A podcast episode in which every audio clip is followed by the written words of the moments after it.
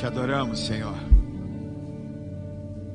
Estamos aqui reunidos para te adorar, Jesus, para exaltar o teu nome, para manifestar a tua glória.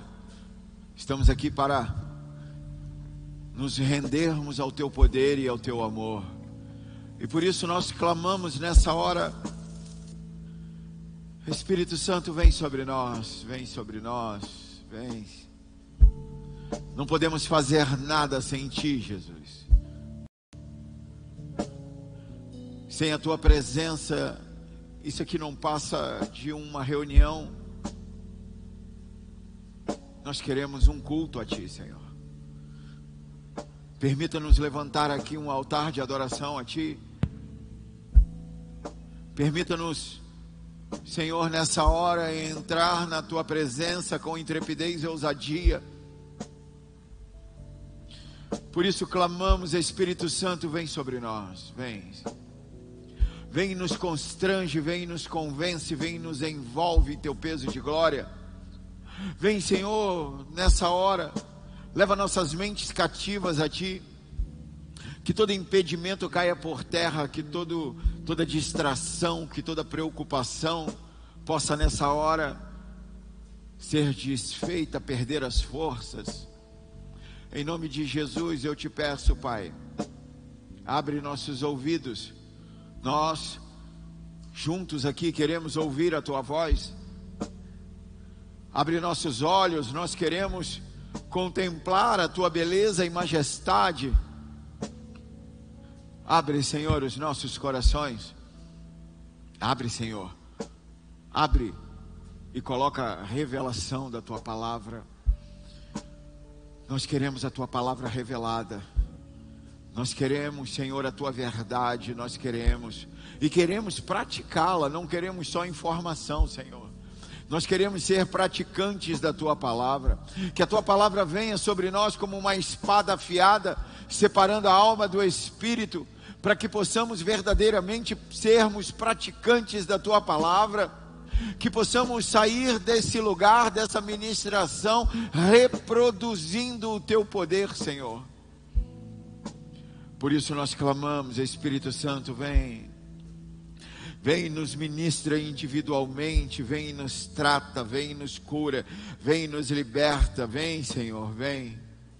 Vem sobre nós, fala conosco nessa hora. Em nome de Jesus, nós estamos aqui rendidos a Ti ao teu poder, à tua graça e misericórdia, ao teu favor. Vem, Senhor, na autoridade do nome de Jesus, eu repreendo e dou uma ordem a todo e qualquer espírito contrário que saia daqui, que saia das casas aonde essa transmissão chega e vá para o lugar que o Senhor determinar. Declaro espírito maligno, você não tem legalidade para estar em nosso meio. Essa casa, esse povo pertence ao Senhor Jesus Cristo. E só o Espírito Santo pode se manifestar, pode falar, pode nos conduzir. Em nome de Jesus. Senhor, dá uma ordem aos teus anjos que eles estejam aqui nos ministrando, que eles estejam aqui nos protegendo. Se necessário for, levanta um muro de fogo ao nosso redor para proteger o teu povo, Pai, e a tua palavra ser pregada com intrepidez e ousadia. Que o fogo do teu altar alcance a todos que se colocam nessa hora disponíveis. Eu te peço, Senhor, põe amor nas minhas palavras e que ela possa penetrar o coração do homem para exaltar o teu nome e proclamar o teu reino. Em nome de Jesus, nós nos declaramos rendidos ao teu poder e ao teu amor, Senhor. Por isso eu te peço, fala conosco nessa hora, em nome de Jesus. Se você crê, se expressa para o Senhor. Aleluia. Aleluia. Abre a tua Bíblia no livro de Salmos, capítulo 8. Eu sei, o culto não está começando, nós já, já passamos da, da parte do Salmo, mas vamos voltar nele, Salmos, capítulo 8. E eu quero falar hoje conduzido pelo Espírito Santo, a falar sobre a intenção original. Intenção original. E por que falar da intenção original? Por que falar? Porque é normal, é natural para o homem, para o ser humano, se perder no meio do caminho, se perder no meio do propósito. Quantas e quantas pessoas nós conhecemos que saem de casa com uma finalidade e no meio do caminho desviam daquela finalidade. Pessoas que saem de casa falando eu vou para Vitória e daqui a pouco está em Cariacica, meu Deus. Pessoas que saem para ir num lugar, vão no supermercado comprar carne e daqui a pouco estão comprando pão e esqueceram da carne. Desviam do propósito original. Elas saem do propósito, começam a fazer uma coisa e estão firmes naquele propósito mas por algum motivo, por alguma interferência, por alguma sugestão, começam a dar atenção a outras coisas e perdem a intenção original. É lógico que a intenção original está completamente ligada ao mandato cultural, coisa que eu venho exaustivamente ministrando esse povo, essa igreja, porque nós precisamos retomar o propósito original da igreja. Aleluia! Lembrando que o propósito original da igreja é o domínio de todas as coisas, mas porque desviamos desse propósito, influenciados por uma teologia escapista de se esconder dentro dos templos, perdemos a intenção original. Mas vamos retomá-la em nome de Jesus. Aleluia, tem uns três comigo hoje. Salmos capítulo 8, a partir do verso 4, diz assim: quem já abriu, dá um glória a Deus aí. Salmos capítulo 8, no verso 4, diz assim: per, Pergunto, que é o homem para que com ele te importes, e o filho de Adão para que venha visitá-lo, tu fizeste um pouco menor, repete comigo, um pouco menor, um pouco menor que os anjos e o coroaste de glória e de honra. Está falando contigo aqui, nesse esse verso, esse verso 5, está falando contigo. Está falando assim, ó, ó, o Senhor te fez um pouco menor do que os anjos. O que é esse um pouco menor? Não é estatura não, amém? Eu sei que tem uma, uma um pessoal que fala que os anjos são grandão, não é esse o caso. É, é, nós estamos falando aqui de, não é de estatura, nós estamos falando de uma condição. Qual é a condição? A condição é que o Senhor te fez mortal, mas não para morrer um pouco menor do que o anjo é porque o anjo está imortal. Então a condição que ele está, ele vai ficar eternamente. Se ele é caído, ele vai ficar eternamente caído. Se ele, é, se, se ele não caiu, ele vai continuar assim. Então entenda, agora o homem está um pouco menor. Isso quer dizer, ele é mortal, mas não para morrer. Você é mortal, mas não para morrer. Mas continuando, porque essa é outra pregação, vem vindo que outra hora eu prego. Tu fizeste dominar, verso 6. Tu fizeste dominar sobre as obras de tuas mãos. Tu tudo sujeitaste debaixo dos seus pés. Aqui está o mandato cultural. Vamos lá tu fizeste dominar sobre as obras das tuas mãos. De quem ele está falando? Daquele ser que ele fez um pouco menor do que os anjos. De você. Ele está falando de você. Então ele está falando, você, ele fez você dominar, dominar o domínio de todas as obras, tudo que o Senhor produziu, Ele entregou para você dominar. Aí ele, ele continua: tudo sujeitastes debaixo dos seus pés. Quer dizer, você está, você, criação, você, homem, você, criação de Deus, você, a imagem e semelhança do Senhor, você, filho de Adão, você que aceitou Jesus Cristo como Senhor e Salvador, você está com tudo debaixo dos seus pés. O homem precisa, eu venho falando disso, né? Trazendo o céu para a terra, um ótimo livro para você ler Bill Johnson, eu estou lendo ele, glória a Deus, e estou tirando várias mensagens dele, é, trazendo o padrão do céu para a terra. Então, por que o padrão do céu? Porque no padrão do céu, você domina sobre todas as coisas. Que declaração poderosa é essa? Ah, fala como o homem foi criado e fala por que ele foi criado. E você precisa entender isso, porque a intenção original de Deus é que você entenda isso nesse tempo, para que você possa reproduzir a vontade dele nesse tempo. Esse texto, ele mostra com clareza o nível de domínio que o Senhor entregou ao homem. Quando ele cria tudo pelo propósito. O propósito, você tem um propósito. Escolhe o mascarado aí e fala com ele: você tem um propósito. Você tem um propósito para qual você foi criado. Fala com ele aí. Você tem um propósito para o qual você foi criado. Gênesis capítulo 1. Ah, eu sempre vou no Gênesis. Gênesis capítulo 1, verso 27. Deus, portanto, criou os seres humanos à sua imagem. A imagem de Deus os criou. Cara, a ima as criou a sua imagem. A imagem de Deus os criou. A sua imagem. Deus criou a sua imagem e semelhança. Você sabe, Adão perdeu isso depois, mas nós não estamos falando disso agora. Deus cria você a imagem e semelhança.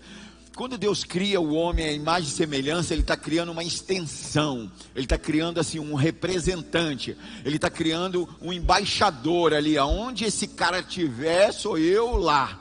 Eu estou lá naquele lugar, uma extensão. Então presta atenção: Deus cria Adão para ser igual a Deus. Igual, não Deus, mas igual.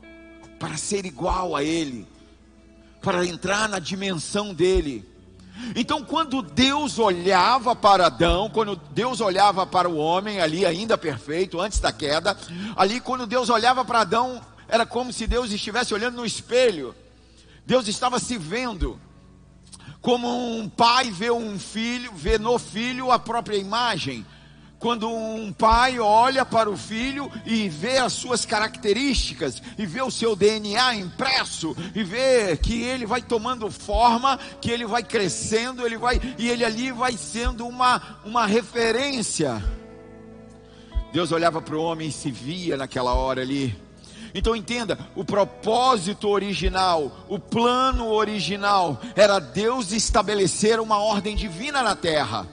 Deus, ele estava trazendo, ele estava querendo ali naquela hora, através do Éden, com Adão ali, reproduzindo ali, ele estava falando: Eu vou trazer o céu para a terra, e a forma de eu trazer o céu para a terra é eu colocando alguém na terra que seja como eu, que seja a minha imagem, a minha semelhança. Então entenda, se Adão não tivesse caído, se não tivesse, se não tivesse acontecido a queda, o propósito original de Deus não seria comprometido.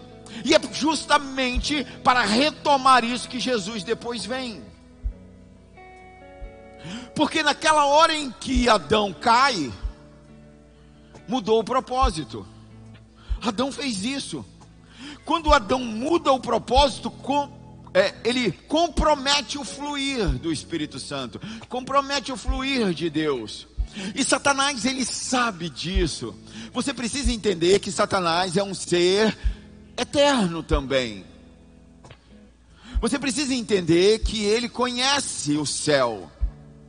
Ele conhece como as coisas são feitas, como as coisas são formadas. Satanás, abre seu coração. Satanás conhece o propósito original. Satanás conhece o propósito original, conhece como tudo foi feito e o plano para que foi feito. E entenda, quando Jesus Cristo morre na cruz, ele paga pelos nossos pecados. Isso quer dizer que o problema do pecado foi resolvido. Eu não sei se você sabe disso, se você entende isso, se você consegue alcançar essa dimensão, mas o problema do teu pecado já foi resolvido. Então entenda que todas as vezes que eu aceito o plano de Deus, eu aceito a Jesus Cristo como meu Senhor e Salvador, eu estou retomando o propósito original, mas quando eu abandono o propósito original, isso quer dizer quando eu caio, quando eu peco, Satanás está, tem a condição de tocar, é quando você abre uma brecha. E quando eu abro essa brecha, isso quer dizer, quando eu ando na prática do pecado, quando, quando eu, eu, eu ando deliberadamente na prática do pecado, eu me afasto do propósito original. E me afastando do propósito original, eu me sinto mal. Eu fico angustiado. É, ainda que desfrutando do pecado, ainda que se esbaldando no pecado, se lambuzando no pecado, eu tenho a consciência de que é errado, de que, de que de que algo, algo está me apertando por dentro. E o que está me apertando? Alguns falam que é o Espírito Santo que está ali acusando. Deixa eu te falar, acusador é outro. Espírito Santo não é acusador, Espírito Santo é consolador, não é acusador. Aí alguns falam assim, porque o Espírito Santo me incomodou. Não, o Espírito Santo é um, é um cavalheiro, ele não incomoda ninguém. Quem está te incomodando é Satanás. Quem está te incomodando é a sua consciência, porque você sabe que saiu do propósito original. Nós temos a tendência a colocar a culpa da, do incômodo que sentimos pelo pecado no Espírito Santo, mas o Espírito Santo não faz isso. O Espírito Santo ele abraça, o Espírito Santo ele consola, o Espírito Santo ele acalenta, ele, ele vem para te limpar, para te lavar, para te incentivar a continuar. Satanás não, Satanás vem para te acusar, para dizer que não tem jeito, para falar para você desistir, para falar para você voltar mas Deus te criou a imagem e semelhança. E na hora em que Ele te cria a imagem e semelhança, Ele te dá toda autoridade. Autoridade sobre tudo, sobre tudo. Preste atenção. Você precisa alcançar essa dimensão. O homem se tornou autoridade sobre tudo que ele imaginar, tudo que ele pensar, sobre qualquer lugar Sabe, além da autoridade que ele dá, que o Senhor dá, ele dá domínio. As pessoas não conseguem perceber, não leem a Bíblia devagar. Ele dá autoridade e dá domínio. E essa palavra domínio, ela é muito abrangente. A palavra domínio, ela diz respeito a âmbitos, a status, a dinastias. A palavra domínio dá a ideia de mundos. Você precisa entender: existe uma jurisdição.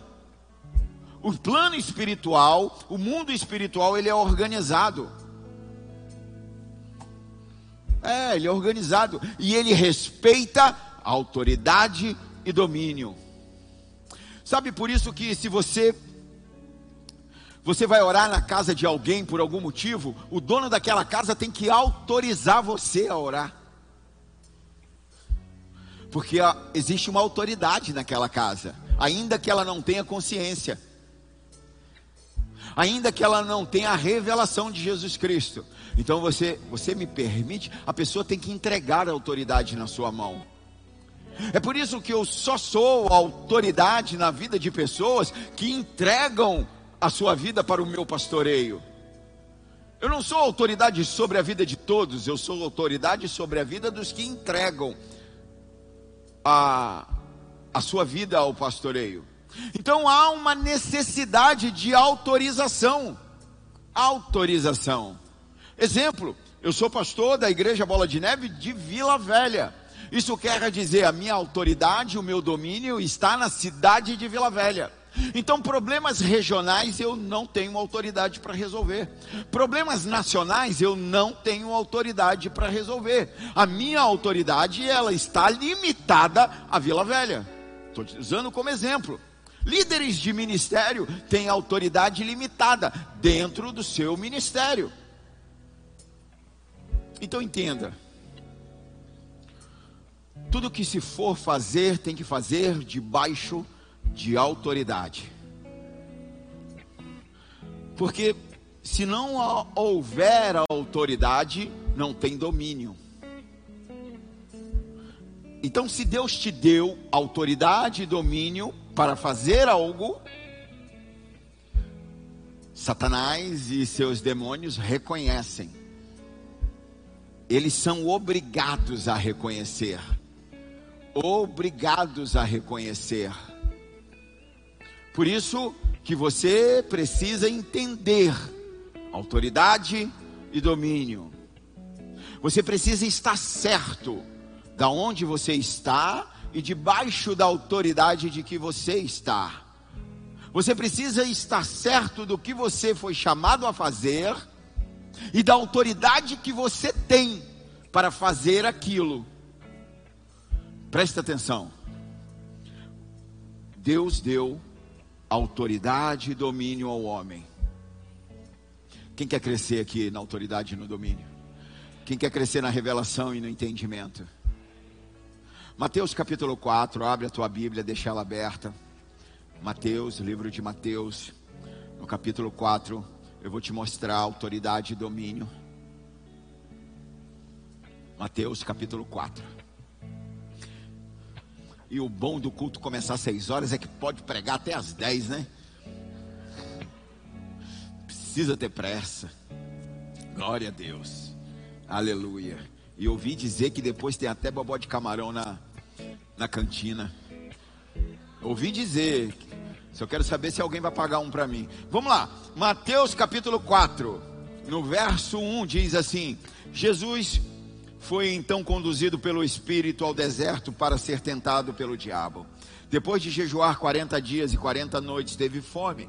O tentador aproximou-se então dele e disse: Se tu és filho de Deus, manda que estas pedras se tornem pães. Jesus, porém, afirmou-lhe: Está escrito: Nem só de pão viverá o homem, mas de toda palavra que sai da boca de Deus. Então o diabo, Satanás, o conduziu à cidade santa e colocou sobre sobre a parte mais alta do templo e desafiou-lhe: Se tu és filho de Deus, joga-te daqui para baixo, pois está escrito: aos seus anjos dará ordem a teu respeito, e com as, e com as mãos eles te sustentarão, para que jamais tropeces em alguma pedra.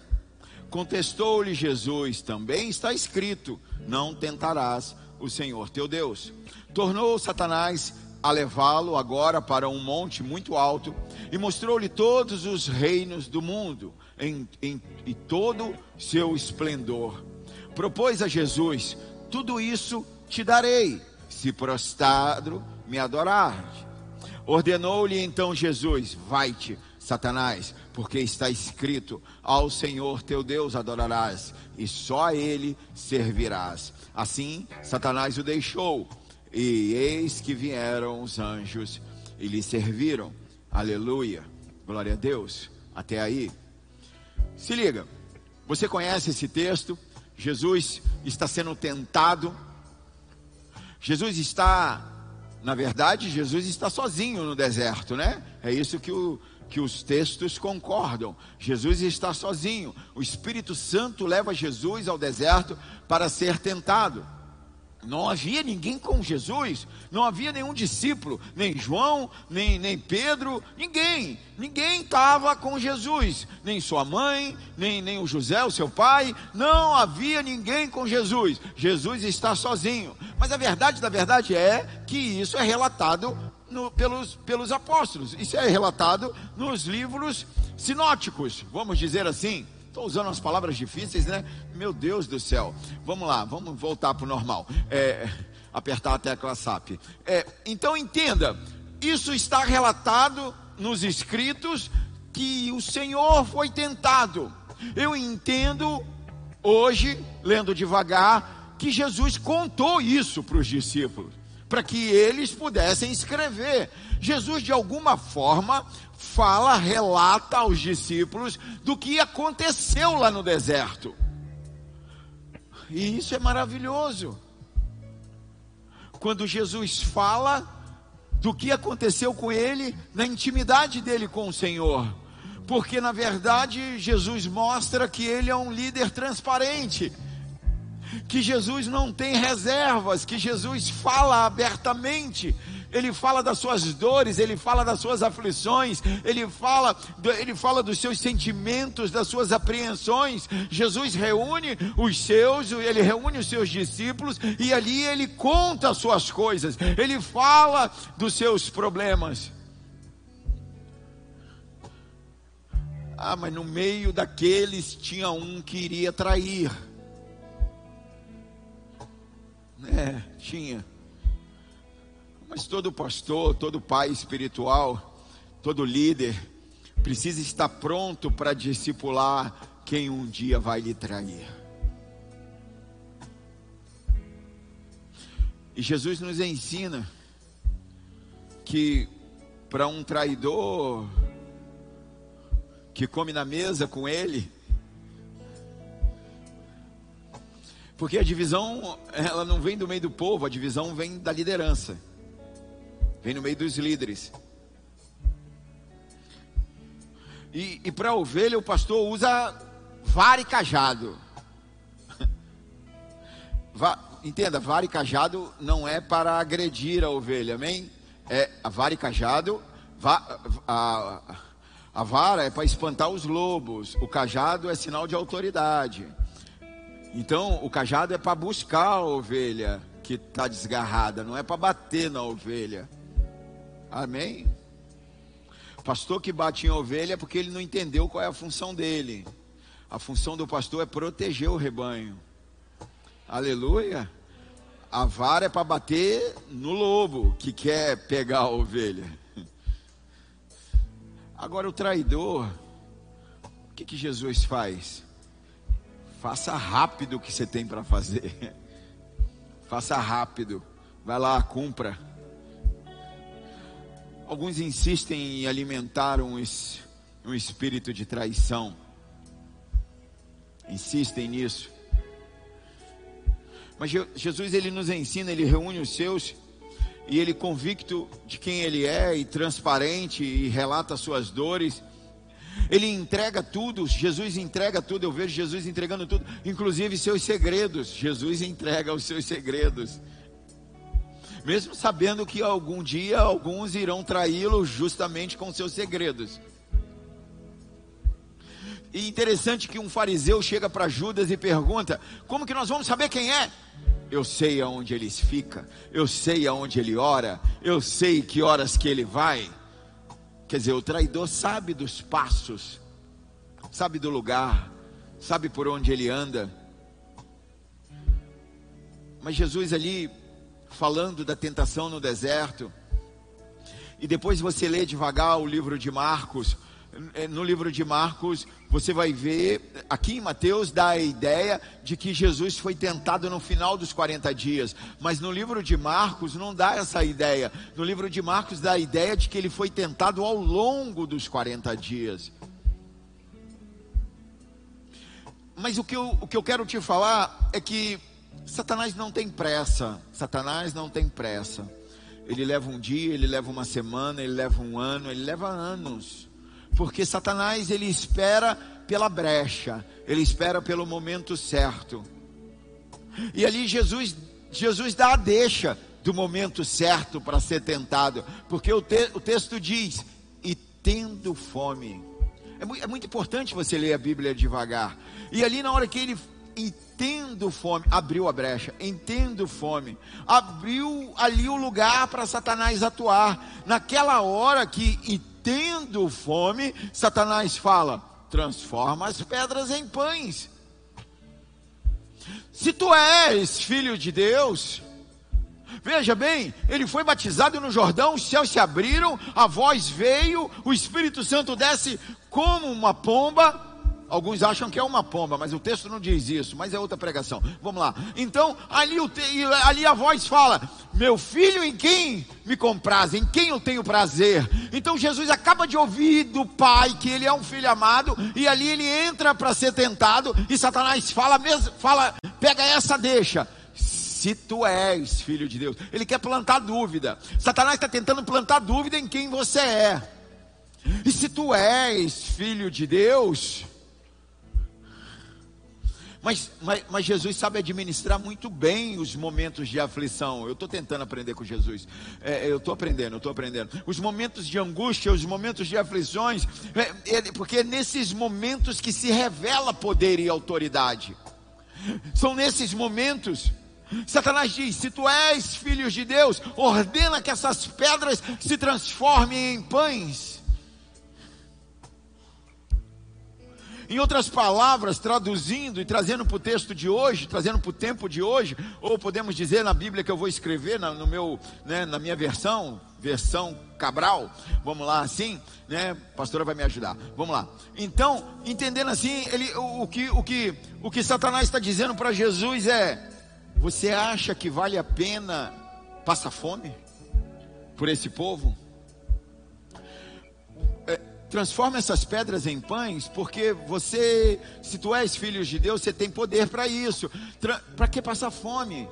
Para que você ficar aí desse jeito? Para que tanta resistência? Para que tanto sacrifício? Para que tanta doação? Para que esse investimento todo? Você acha que alguém, Jesus, você acha que alguém vai te seguir nesse modelo? Você acha que alguém vai te seguir nesse formato de renúncia, de entrega, de abdicação, de renúncia aos seus sonhos, aos seus desejos? Você acha que alguém vai te seguir dessa forma? Você fazendo um jejum jejum desse, desse tamanho? Quem é Jesus que vai querer te seguir sacrificando a própria vida em prol de outros? Quem é Jesus que vai querer viver se anulando? Quem é que vai querer viver renunciando os prazeres do mundo, os desejos da carne? Quem é Jesus que vai querer viver assim? Transforma essas pedras em pães. Eu, eu, eu consigo ver Satanás falando para Jesus, porque você precisa mergulhar dentro do texto. Satanás falando assim: Jesus, ninguém vai te seguir nesse modelo, ninguém vai te seguir desse jeito, Jesus. Jesus, resolve isso. Resolve isso de rápido. Transforma essas pedras em pães. Você está sozinho no deserto, Jesus. Ninguém vai saber que você comeu ou deixou de comer. Pega esse pedaço de pedra, transforma em pão. Jesus, dá gosto de pão a essas pedras. Mata a tua fome.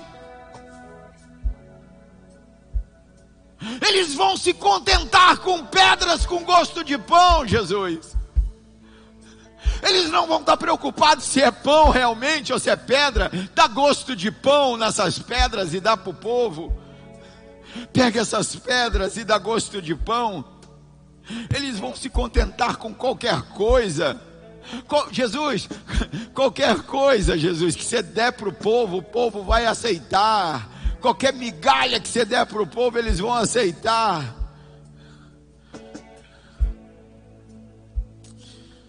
Jesus está sendo tentado.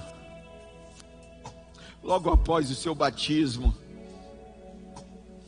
logo após ouvir, você é o filho amado.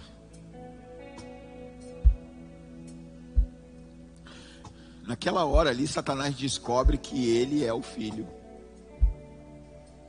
Nem Satanás sabia que Jesus era o Cristo.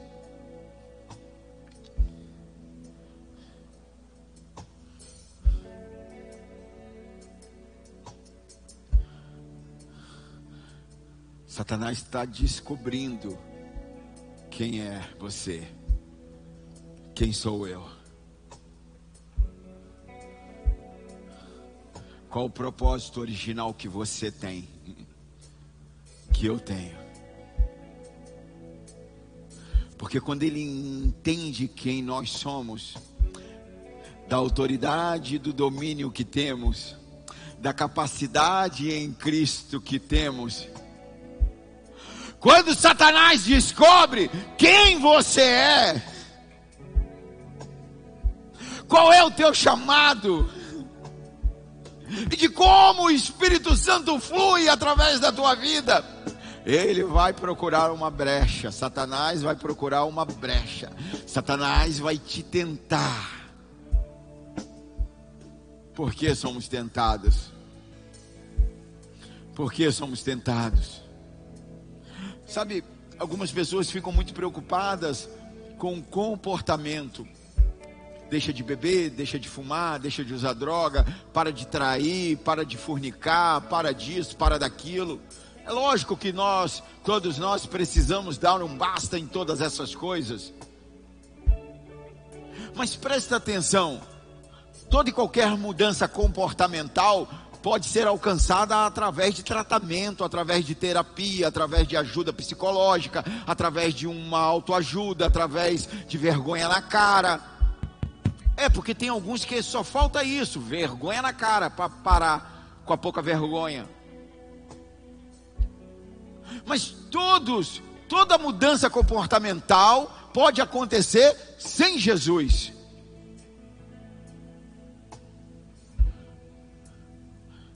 Jesus não morreu na cruz para mudar o teu comportamento.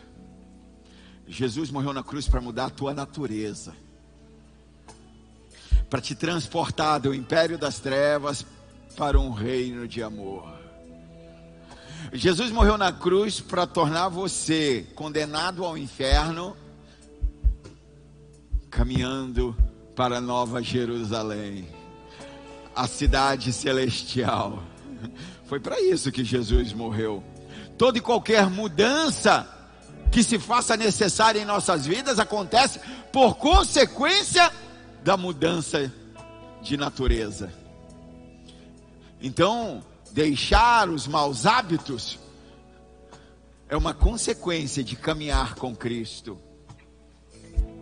E quando você começa a caminhar com Cristo, e percebendo a revelação da palavra, recebendo a revelação da palavra, você vai entendendo quem você é, você vai entendendo a autoridade espiritual que você é, você vai entendendo que você tem a capacidade de emitir decretos, você vai entendendo que em você está um poder de trazer o céu para a terra, de estabelecer o reino de Deus nessa terra, você vai entendendo que aonde você chega, a paz é necessária, que é necessária se estabelecer estabelece através do Espírito Santo em sua vida. Quando você vai entendendo tudo isso e entendendo que você tem um propósito original, que você tem um chamado específico,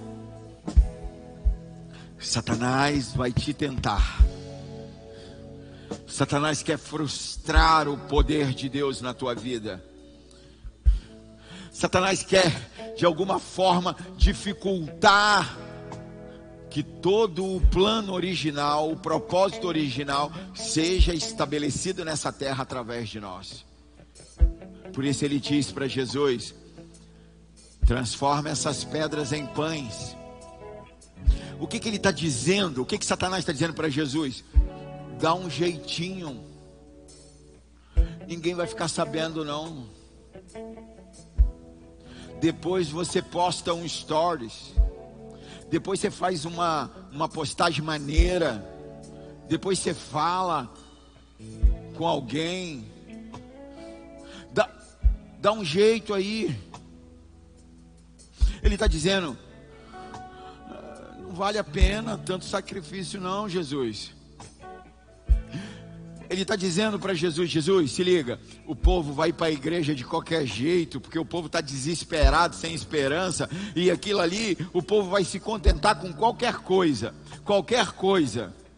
Toca qualquer música, faz qualquer oração, é, lê qualquer versículo, vai dar tudo certo, porque o que eles querem é aplacar a consciência. Eles querem uma religião, eles querem um formato, eles querem uma tranquilidade de que estão fazendo algo quando na verdade não estão fazendo nada.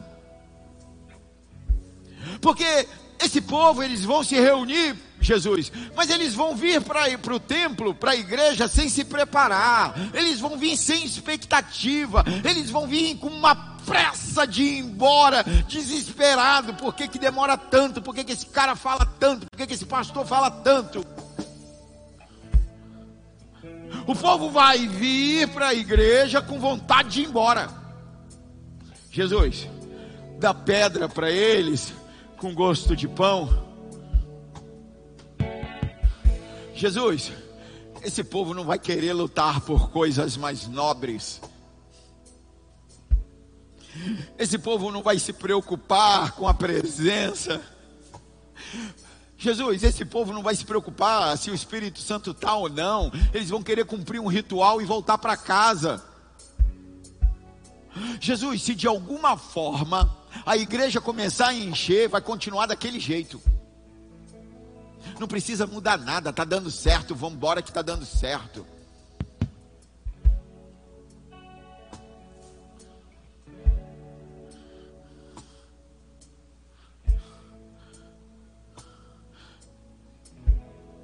Ah, presta atenção, abre seu coração.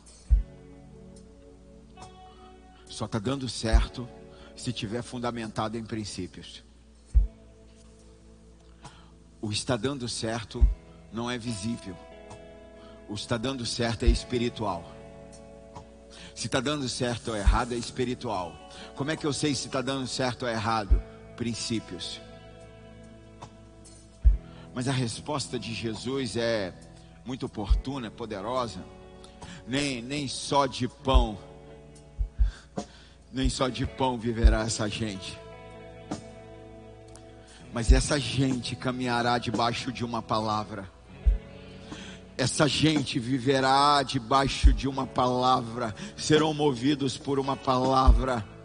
Esse, essa gente viverá na busca incessante da tua presença, porque o que nos importa é a tua presença, nada mais nos importa a não ser a tua presença. Nós não estamos construindo um templo de ouro e prata como o de Salomão, mas nós podemos entrar numa tenda como a de Davi, de lona, nós podemos entrar e nos sentar no chão, porque o que interessa é a tua presença, é o teu Espírito Santo se manifestando, tratando, curando e libertando, restaurando as famílias. O que nos interessa é a tua presença. Por isso eu te chamo nessa hora. Vem Espírito Santo e nos envolve em teu preso de glória. Se você acredita no que eu estou falando, se expressa para o Senhor.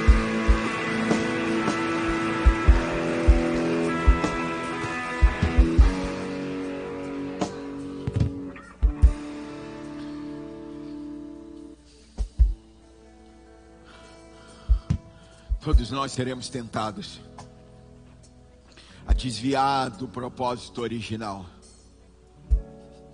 Existe um propósito original. Não se desvie do propósito original. Todos nós seremos tentados a sermos imediatistas, querendo resultados rápidos. A nos contentarmos com a mesma coisa. Não. O Senhor está nos chamando para um nível mais alto. O Senhor está nos chamando para um nível mais profundo. Um nível, um nível mais profundo de intimidade que não é qualquer um que pode entrar. Não é, não é, não é. Eu tenho lido muito sobre avivamentos. E lá na, lá na Azusa, né, durou três anos ali, um avivamento que impactou, impactou o mundo. E, e, alguns pregadores iam lá, pregadores convidados iam lá pregar, eles queriam mostrar a sua eloquência, não entendiam o que o Espírito Santo estava fazendo ali. O, os jornalistas, né, o pessoal daquela época queria queria relatar, criticar o que estava acontecendo ali, não conseguia entender só conseguia entender o que estava acontecendo na Azusa quem ia profundo. Eu estou clamando por uma igreja que mergulha profundo, por um povo que não se contenta com nada a não ser a doce presença do Espírito Santo, Você precisa levar isso para dentro da sua casa, levar isso para o seu trabalho, levar isso para a repartição pública, para a sua escola, para a sua faculdade, seja lá para onde você andar, levar a presença do Espírito Santo, ser cheio do Espírito Santo, um nível mais alto, mais fundo. Satanás leva Jesus para um abismo. Você conhece a história e ele diz: se joga.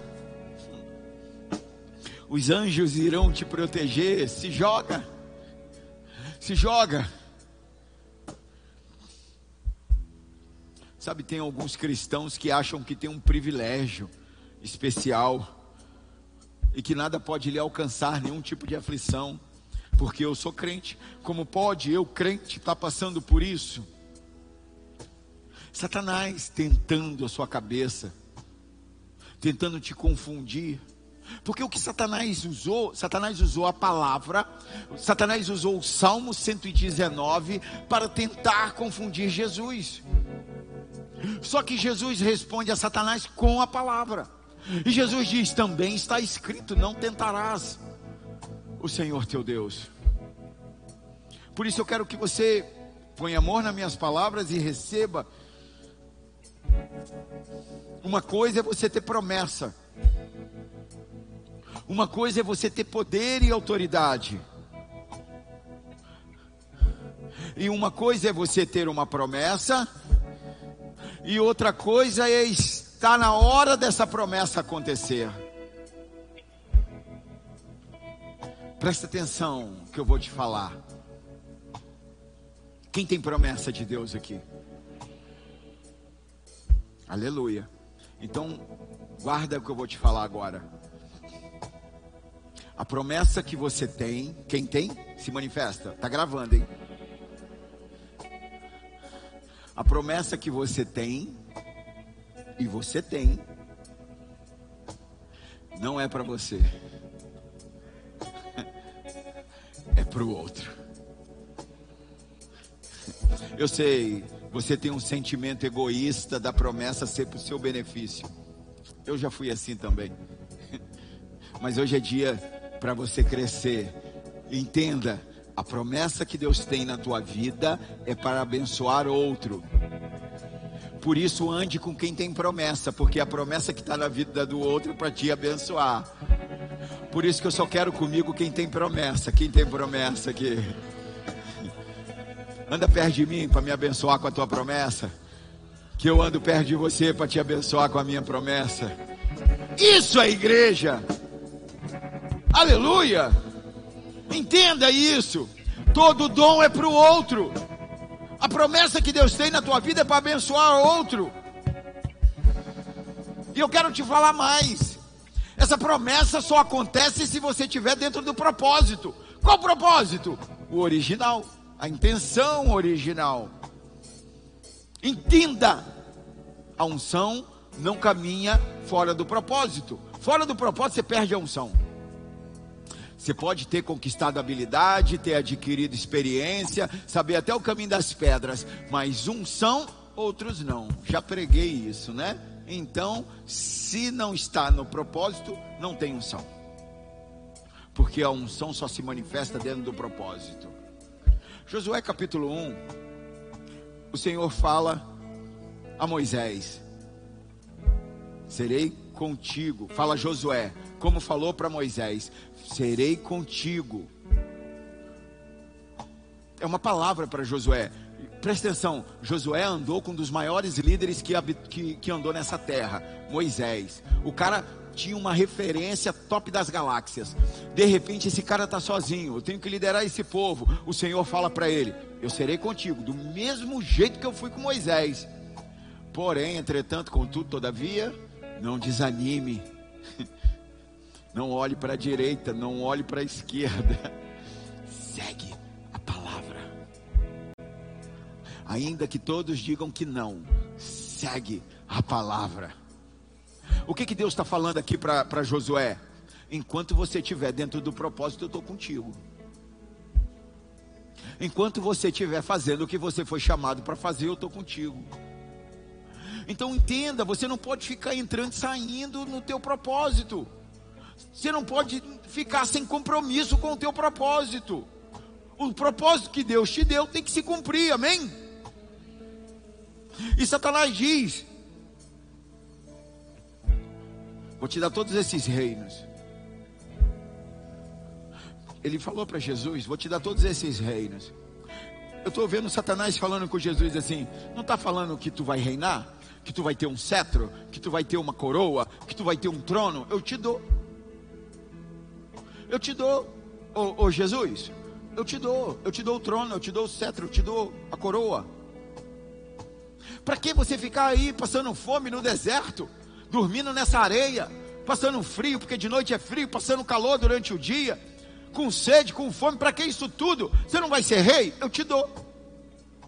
Eu te dou isso agora, Jesus. Eu faço com que você se assente no trono, com que você reine agora. Tão somente me adorar. E Satanás fala: tudo é meu, a mim foi me dado. O que Satanás está dizendo é: eu posso acelerar o processo. Eu te dou o reino, eu te dou a coroa. Mas é impressionante como lendo devagar nós vamos vendo que Jesus, na primeira vez que foi tentado, Jesus ainda troca umas ideias. Na segunda vez, Jesus também rola um diálogo. Mas quando quando Jesus entende ali que ali tá, o que Satanás está falando compromete uma aliança. O que, que é comprometer a aliança? Compromete o propósito.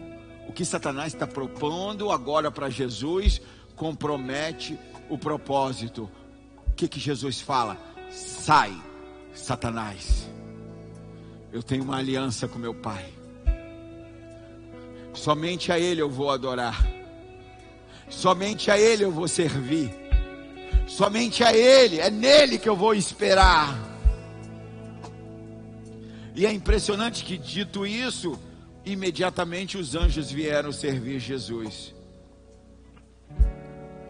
Muita gente abriu mão de ser servido por anjos e estão sentados à mesas de demônios, comendo pedras com gosto de pão.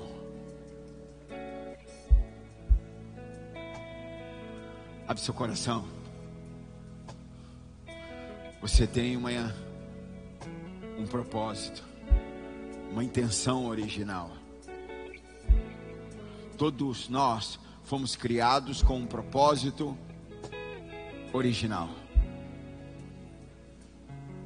Quanto de autoridade você já recebeu? O quanto de domínio você recebeu? Qual é a extensão da sua autoridade? É sobre um município? É sobre um estado? É sobre um país? Qual é a autoridade que você recebeu? Você consegue se fazer essa pergunta? Qual é a autoridade que você recebeu? Porque a palavra diz qual é a autoridade que você recebeu. A palavra diz que você recebeu autoridade sobre todas as obras das mãos de Deus. Duas pessoas entenderam. Você tem autoridade sobre toda a galáxia. Tudo. Todo homem que se levantar cheio do Espírito, pautado na palavra, fundamentado em princípios, tem autoridade sobre todas as obras da mão de Deus. Porque se Adão não tivesse caído, o padrão do céu teria descido. Mas presta atenção, você sabe comigo que Adão caiu. Mas Adão caiu,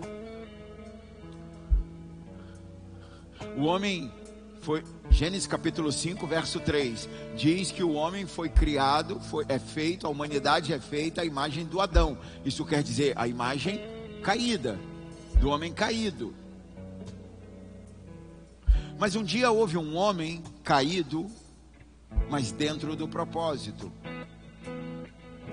que olhou para o sol e deu uma ordem: para para, sol. Esse cara está dentro do propósito e dá uma ordem ao sol. Para, sol. Olha o tamanho, olha o tamanho da autoridade desse cara. Você precisa entrar no texto, na revelação do texto. Porque a, quando eu olho para Adão e as pessoas e as pessoas tentam configurar, os pregadores tentam configurar Adão como um, um cara é, sem instrução, no, vivendo no meio da, da selva. Não. Adão, a imagem e semelhança de Deus. Presta atenção: domínio sobre o cosmos, domínio sobre tudo. Quando, quando Josué dá uma ordem para o sol parar, para o sistema solar parar, ah, Adão fazia muito mais que isso. Se Josué dava uma ordem ao sol, Adão tocava as estrelas com sua mão. Você não tem ideia do que Adão tinha capacidade de fazer. Na verdade, você não tem ideia do que você, dentro do propósito, dentro da intenção original, com a identidade restaurada, com a sua, com o propósito estabelecido em você, tem, tem poder para fazer.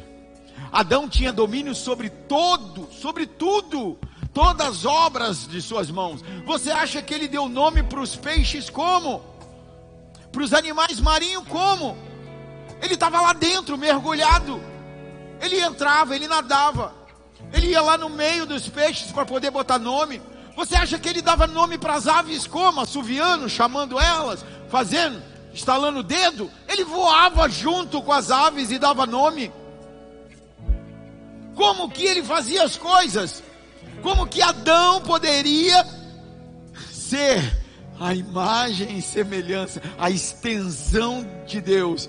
É porque você coloca Deus na sua cabecinha, você coloca Deus como um velho ranzinza sentado num trono, dando ordem. Não, não, não, não é nada disso. Não é nada disso. Não é nada disso. Quando Deus olhava para Adão, Deus se via. Meu filho, que eu criei, a minha imagem, a minha semelhança. Adão está ali, está ali estabelecido no Éden. Ali era o seu espaço, a sua jurisdição, manifestando toda a autoridade. A tua autoridade se manifesta onde você tem jurisdição, aonde o Senhor te deu. Quem quer voar alto? Quem quer mergulhar profundo? Quem quer cumprir o chamado, a intenção original? Você precisa saber a tua autoridade, o teu domínio. Você vou mudar a forma de falar para ver se você entende. Você precisa saber qual é o teu chamado. Quem quer conhecer o seu chamado aqui? Porque quando você entendeu o seu chamado, quando você entendeu o propósito de Deus na sua vida, é, todo esse poder de Deus será ativado dentro de você. Dentro de você tem um poder que precisa ser ativado. O Espírito Santo está aí dentro de você, querendo fluir. Sabe por que, que não flui? Quem quer saber por que, que não flui?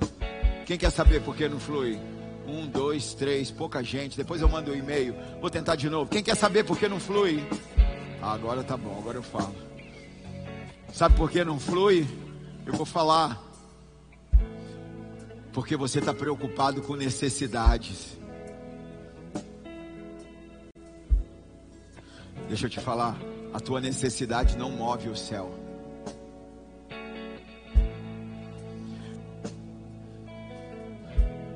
Que move o céu é o teu propósito. Dentro do teu propósito não tem necessidade. Toda necessidade está porque está fora do propósito. Aonde o propósito estiver ativo, a unção respalda. E a unção vem suprir. Onde no propósito não vai ter necessidade. Porque a unção vai atrair as pessoas. Ei, a unção vai atrair as pessoas. Pessoas vão andar com você por causa da unção, por causa do propósito. Eu lembro, há uns 10 anos atrás, mais 11, 12, não sei, sou muito ruim de data. Um dia em que eu e Mussum Entramos no Carrefour e compramos 30 bancos, 270 reais. Nós juntamos muito para comprar esse banco. 30 bancos. E ali nós começamos uma igreja. A pastora tentando, não era pastora, lógico, tentando cantar. Tentando tocar violão. Quantas pessoas de lá para cá que já andaram com a gente, que já que já compartilhou da unção conosco e que nós compartilhamos com elas. Quantos casamentos restaurados, quantos ministérios destravados, quantas desde aqueles bancos, quantas pessoas já se misturaram conosco, nos abençoando e nós abençoando elas. Quantos filhos espirituais nós geramos desde aquele tempo. Isso é reino. Aliás, esse era o nome, né? Projeto Reino. Foi assim que tudo começou. Propósito original, a intenção original. Entenda, nossa intenção original nunca foi perdida de vista. Nós sempre temos ativo em nós a intenção compartilhar reino. Nunca foi por outro motivo compartilhar reino, compartilhar reino. Deixa eu profetizar sobre você. Eu declaro e profetizo na autoridade do nome de Jesus e no poder do Espírito Santo. O Senhor te deu autoridade e domínio para implantar o reino. Todos os principados, todas as potestades, todas as hostes da maldade, todo o império das trevas, saiba hoje que você tem um chamado, um chamado específico que Jesus Cristo te deu, que é implantar o reino. Por isso eu te falo nessa hora: levante-se como um guerreiro, levanta a tua cabeça, porque o Senhor te chamou e te chamou para implantar o reino, e Ele te deu autoridade e domínio. E se você crê, se expressa para o Senhor. Recalabarete quem andanai.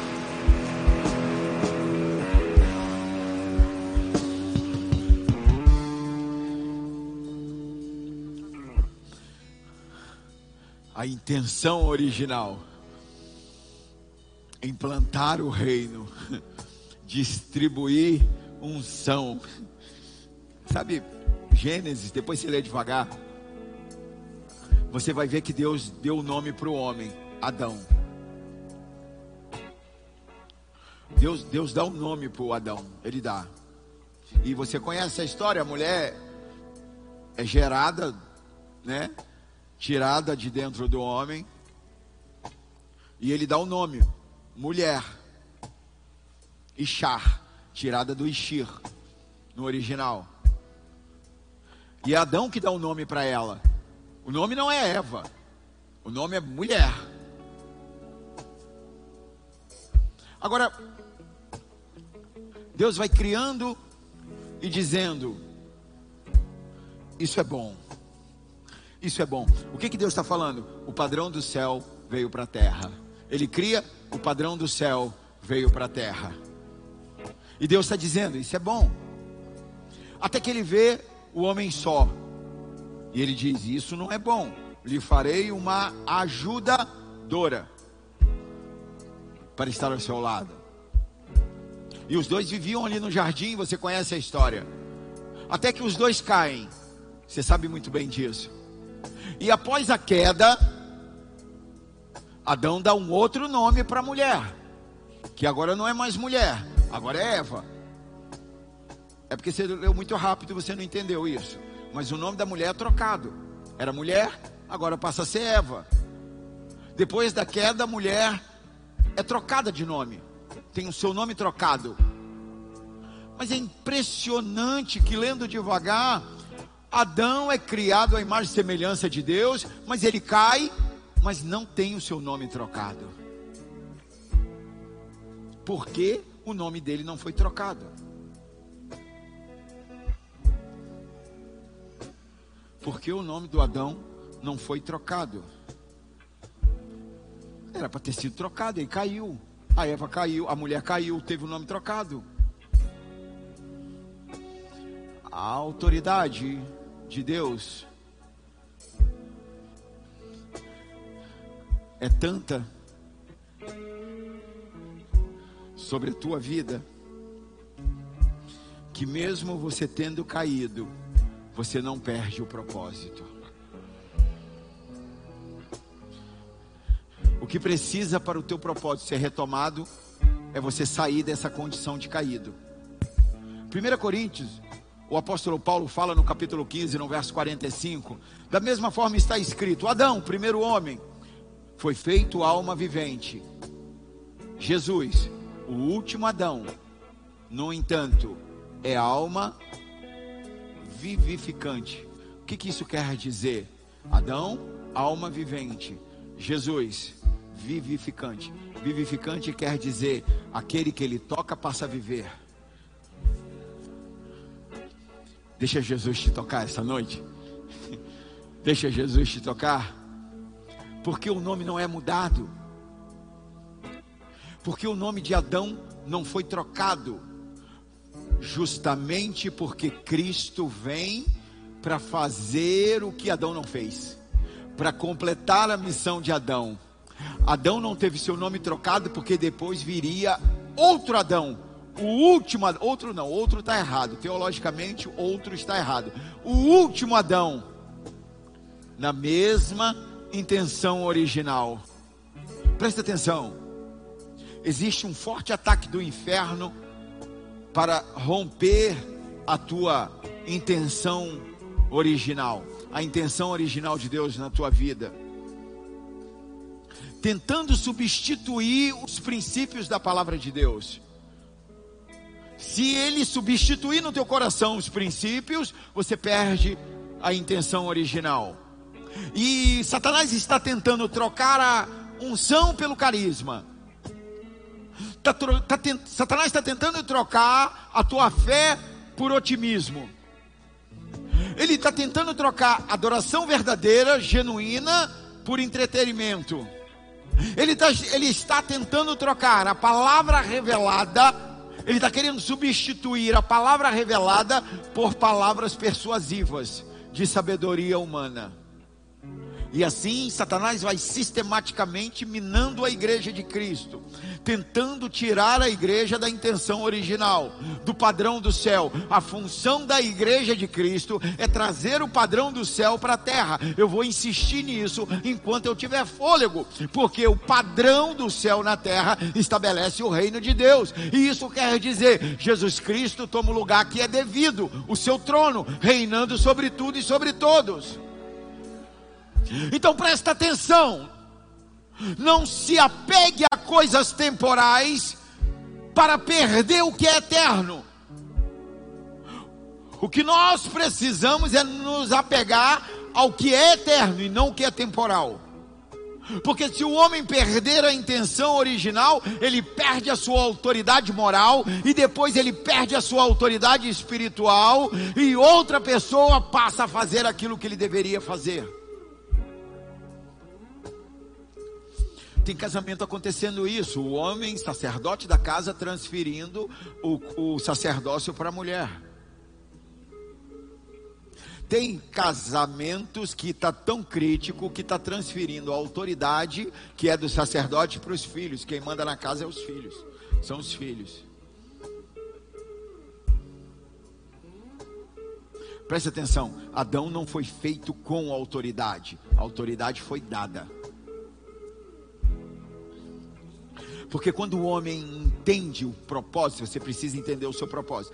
Quando o homem entende o seu propósito, quando o homem entende a sua responsabilidade, quando o homem tem compromisso com a demanda da sua, da, da sua autoridade, porque toda autoridade requer demanda, requer esforço, requer dedicação.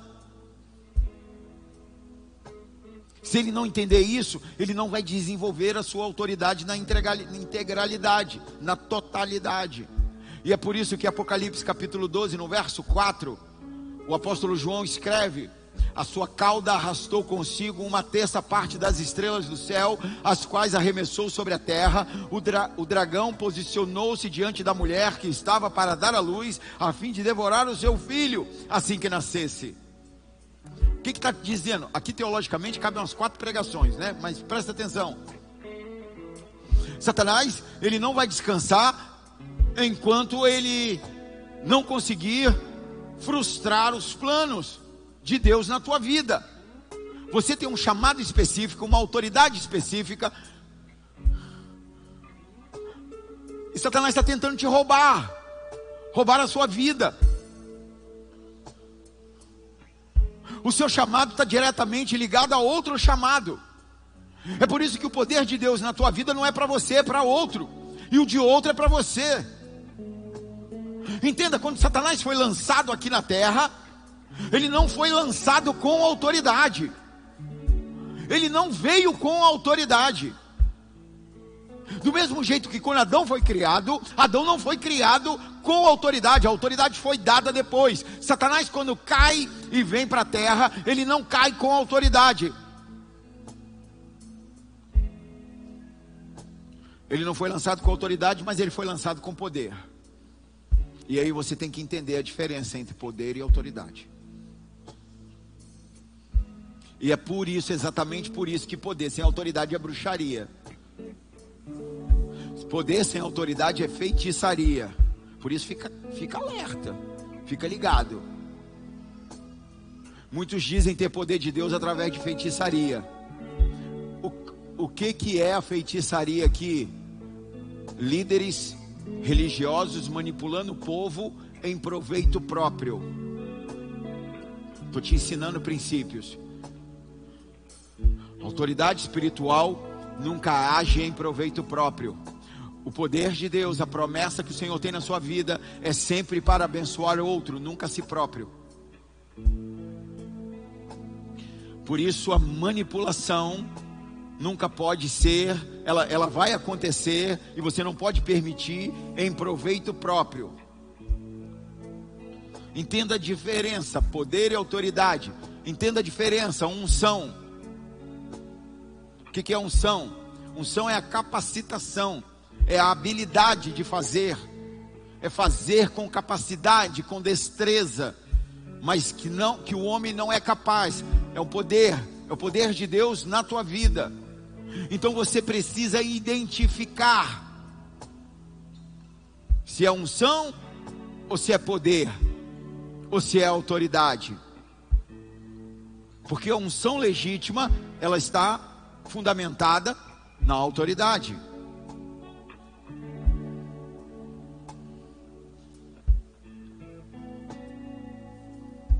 Adão não foi feito com autoridade.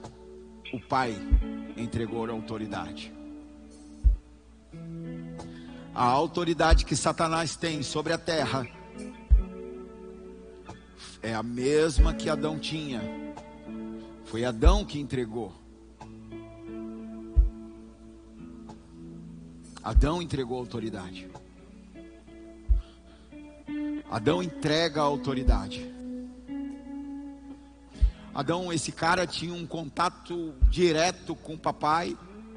Entenda que, é, que Deus, é, é, é, a chegada de Deus na terra não era um evento, era uma rotina, não era uma surpresa. Adão, Adão e, e, e o pai estavam conectados. Quando, quando Deus pergunta onde estás, não é porque ele não sabia geograficamente aonde Adão estava, uma vez que o Senhor é onisciente e sabe de todas as coisas, Ele está falando da conexão espiritual que foi quebrada. Aonde você está que eu não consigo conectar o meu coração com o teu. Onde o meu espírito não está conectado com o teu. Foi ali que Satanás enganou o homem e tomou a autoridade. E assim, Satanás agora tem autoridade para se mover sobre toda a obra das mãos de Deus. Ele diz para Jesus em Lucas capítulo 4, verso 6, ele diz: A mim foi me dado. Satanás está dizendo: Eu tenho autoridade sobre todo o cosmos, sobre toda a terra, sobre toda a obra das mãos de Deus, porque a mim foi me dado. A verdade é que desde Gênesis capítulo 5, onde a, criação, onde a humanidade é, é, é, é, iniciada através de Adão e Eva, o homem não tem autoridade, ele fica sem autoridade. E aí você vai entender por que que todo o Antigo Testamento, você pode ler os livros, todos os livros do Antigo Testamento não tem ninguém expulsando demônio, não tem autoridade para expulsar demônio. Por que não tem? A autoridade está no demônio. Mas preste atenção que eu vou te falar. A glória de Deus pertence aos filhos de Deus. Por isso ele se fez homem, habitou entre nós, nasceu como homem, viveu como homem, sem pecado. Entretanto, foi tentado em todas as coisas, mas não caiu. E ali ele pega de volta poder e autoridade. Colossenses capítulo 2, verso 14, diz assim: E cancelou a escrita de dívida que consistia em ordenanças e que nos era contrária. Ele a removeu completamente, pregando-a na cruz. Verso 15, guarda o verso 15 no seu coração. Verso 15: E despojando as autoridades e poderes malignos, fez deles um espetáculo público, triunfando sobre todos eles na cruz. O seu, o seu aleluia está muito insosso.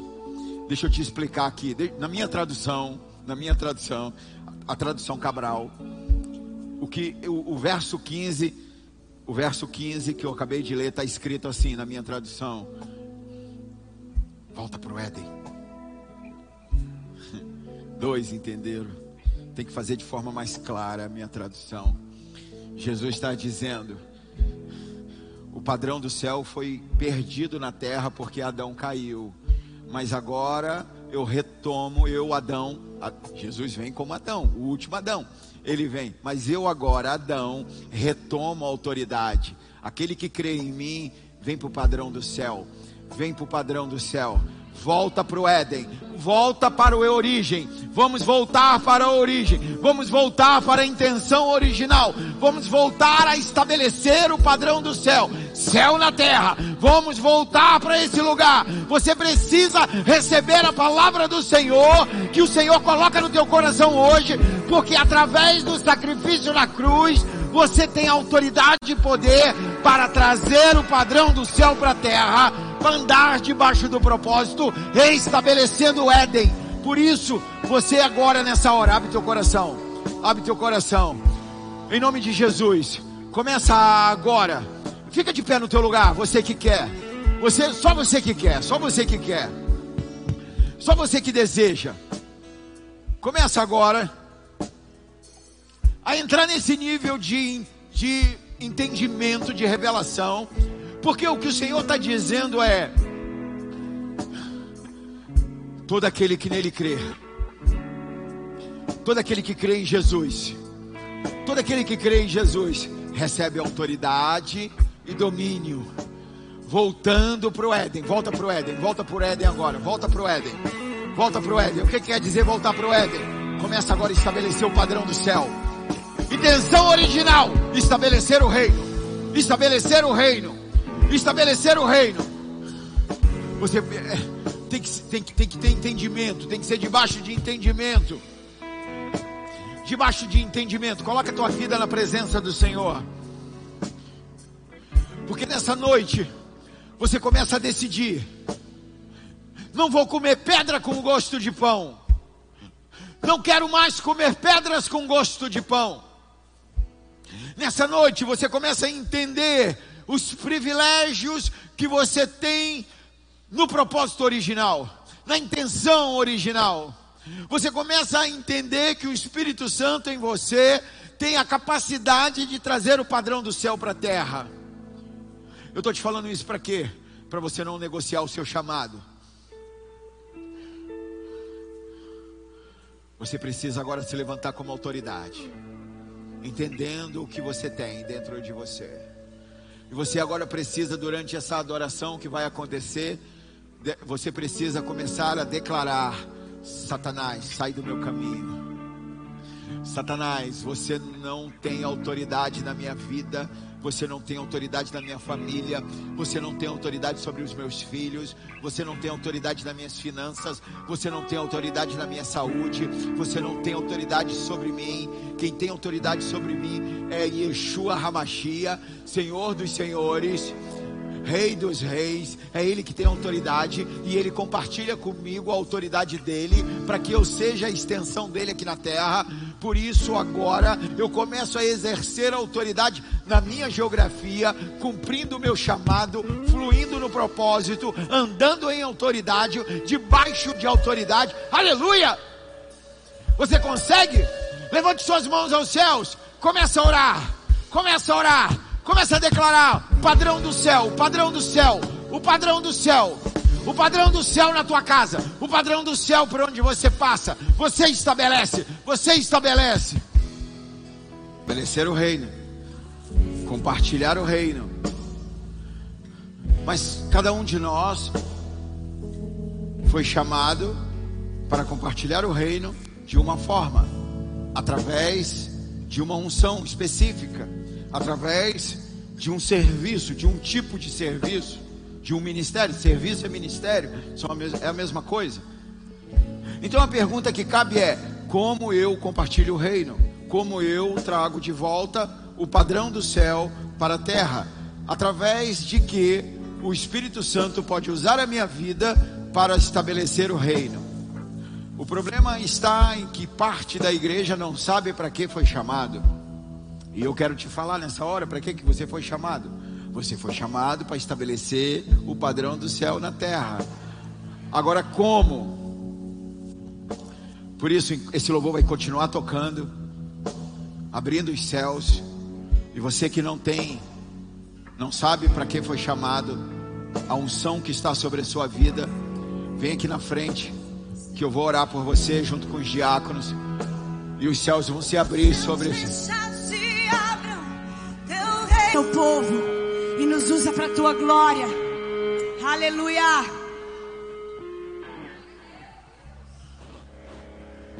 Saiba quem você é. Quem você é. Você é filho amado.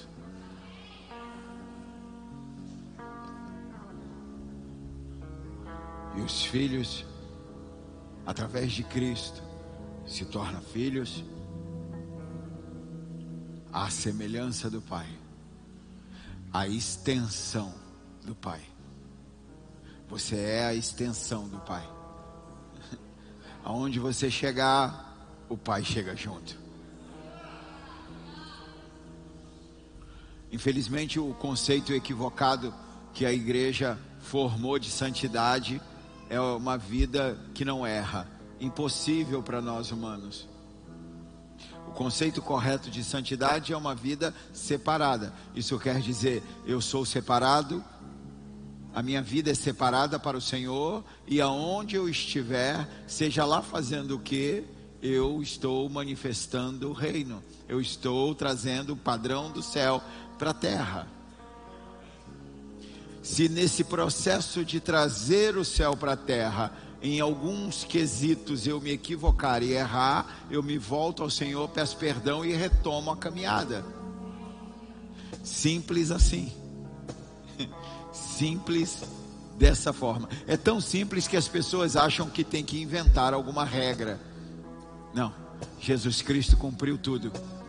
Creia nele e se levante para estabelecer o reino manifestar o reino. O propósito original da tua vida, estabelecer o reino de Deus, trazer o padrão do céu para a terra.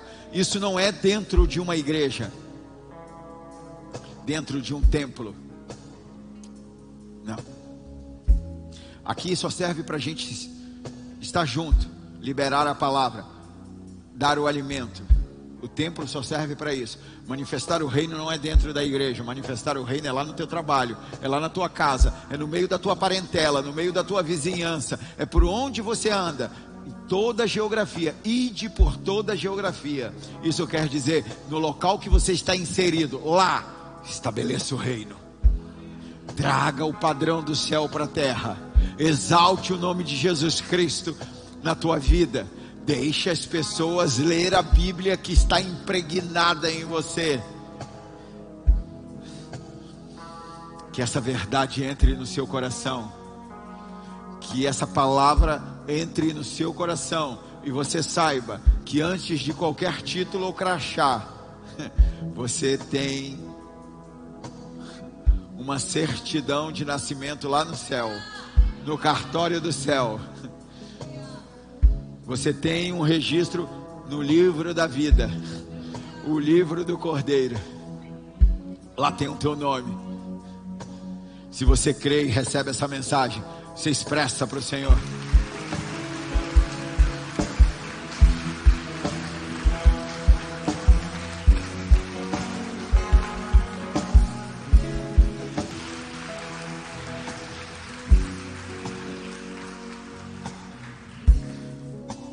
Você que nos visita, se você quiser, deixe seu nome lá atrás nas pranchetas. As pranchetas lá atrás, tem pessoas lá, você possa deixar o seu nome, seu telefone, é, para que a igreja possa entrar em contato e te ajudar na caminhada. Em nome de Jesus, a cantina vai estar aberta agora, lojinha também. Quarta-feira tem mais. Fala com alguém aí perto de você. Quarta-feira tem mais. Amém. Glória a Deus. Levante sua mão direita. Que a graça e a misericórdia sejam multiplicadas sobre a tua vida. Que as doces consolações do Espírito Santo da promessa esteja sobre você até o dia em que o Senhor volte. Como servo e sacerdote e profeta do Senhor nessa terra, eu te abençoo eu abençoo a sua vida, abençoo a sua casa, abençoo seus filhos, abençoo suas finanças, abençoo sua saúde. Em nome de Jesus eu te abençoo. Vá em paz. Deus te abençoe. Quarta-feira tem mais.